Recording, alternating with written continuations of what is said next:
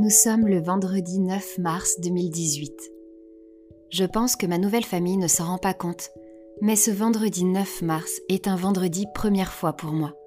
Je vais découvrir ce qu'il se passe le vendredi soir dans une famille juive. Bien sûr qu'on en a déjà parlé. Bien sûr que j'ai vu en boucle la vérité si je mens, mais c'est jamais pareil qu'en vrai, c'est certain.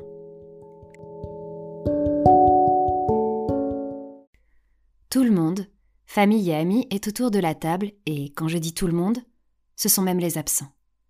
Le couvert est mis de façon à occuper chacune des places disponibles.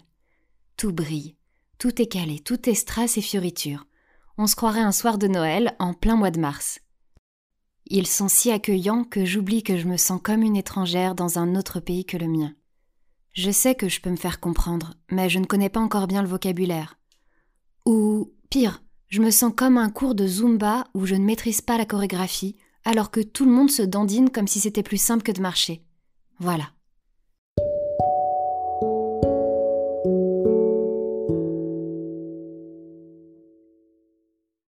Nous sommes tous debout autour de la table et René saisit un livre. C'est réellement le premier mot qui m'est venu en tête sur le moment avant de réaliser que c'était sûrement la Torah. Puis il en lit ou récite, ou chante, ou slame, je ne sais pas, quelques lignes en hébreu. Je suis impressionnée. C'est une langue dont je ne connais rien, pas même les sonorités. Ça a l'air si facile et évident pour lui. Tout le monde, excepté moi, cale des amens aux moments opportuns. Je ne connais pas les classiques du top 50 de l'Église, c'est pas demain que je vais savoir maîtriser le amen.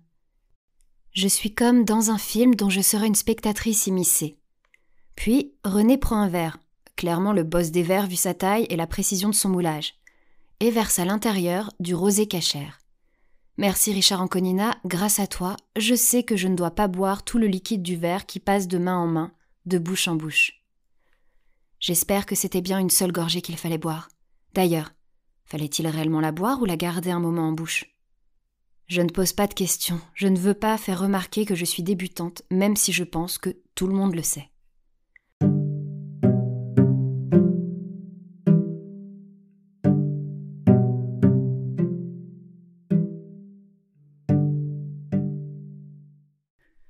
Fois le vin consommé, toute la tablée se dirige en file indienne dans la cuisine.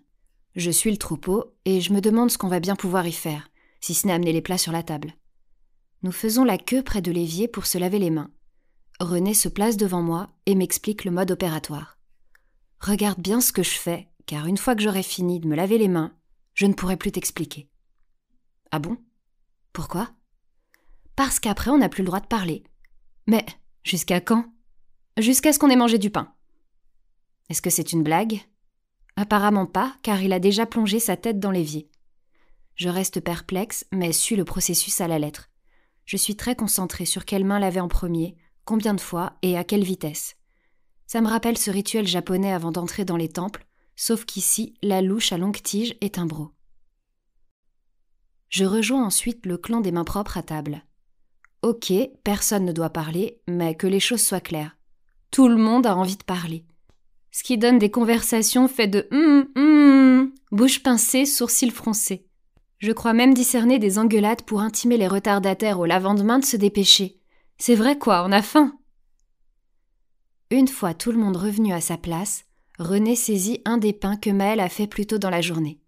Il en arrache un petit morceau, le trempe dans une coupelle de sel et le jette près de mon assiette. Oui, jeté. Je suis très étonnée, sachant que je suis assise juste à côté de lui. Mais je ne dis rien, de toute façon on ne peut pas parler. Du coup, je me retrouve face à un morceau de pain sans savoir qu'en faire. Le toucher Le ramasser Le manger Je suis comme une poule qui aurait trouvé un couteau. Et voilà que la jetée se poursuit. Tout le monde aura le droit à son morceau de pain nonchalamment balancé près de l'assiette. On notera la grande dextérité du lancer. Une mère oiseau n'aurait pas fait mieux. Et enfin, je vois Maël croquer dans son morceau, et le reste des convives suivre le pas. Quel délice C'est un pain tressé et légèrement brioché, qui me rappelle les baguettes viennoises que prenait ma grand-mère chez le boulanger ambulant. Thomas me dit que ça s'appelle de la challah. J'enregistre immédiatement ce nom qui racle la gorge dans ma mémoire et dans mon estomac. Des tas de petites entrées parsèment la table.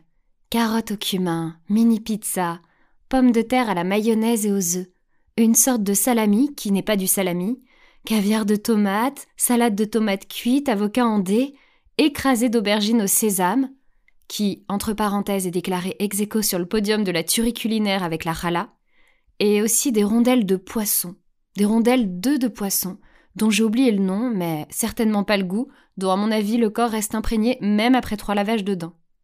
Et ce pain. Ce pain, je me gave de ce pain du vendredi. Il est si bon qu'il se marie avec chaque entrée, mais se suffit tout aussi bien lui-même. Et soudain, arrive ce qui devait arriver. Je cale. Et ce n'est absolument pas le bon moment pour le faire, car l'objet de la soirée n'est toujours pas sur la table, à savoir le couscous. Maëlle m'a assuré que ce n'était pas de l'agneau ou du mouton, mais des boulettes. Je m'en réjouis. J'adore les boulettes. Seulement, après avoir mangé un kilo de farine à l'eau, je me sens un peu moins enthousiaste. Et je le suis encore moins quand je ne les vois toujours pas arriver sur la table.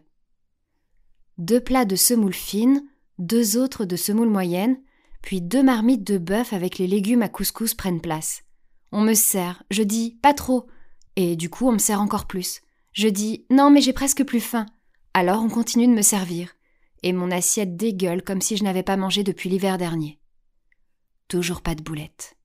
Je continue de manger pour faire bonne figure pendant que mon estomac fait des étirements. Elles arrivent enfin. Par contre, ce ne sont pas les boulettes que j'ai toujours connues, rondes et mignonnettes. Non, là ce sont plutôt des boules. Mais des boules plates. Ça a l'air fou et énorme. René m'en donne une, ce qui remplit l'assiette. Pour fêter ça, il m'en remet une seconde. Je lutte. Je prends mon couteau pour ouvrir la bête, et là, je découvre une tranche de pomme de terre. Maëlle, il y a de la pomme de terre dans les boulettes? Ah bah oui, il y a de la pomme de terre, de la viande et du pain. Heure du décès par voie gastrique, 22h34.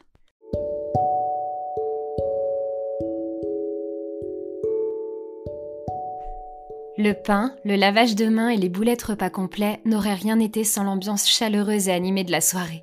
Sans les élans chorégraphiques de Maël à chaque chanson coup de cœur des enfoirés sur TF1, ou encore la rébellion de Léa contre les futures vacances en Corse, et l'essai de coups arrangés avec le frère d'un des convives qui a bien bien bien réussi dans la vie.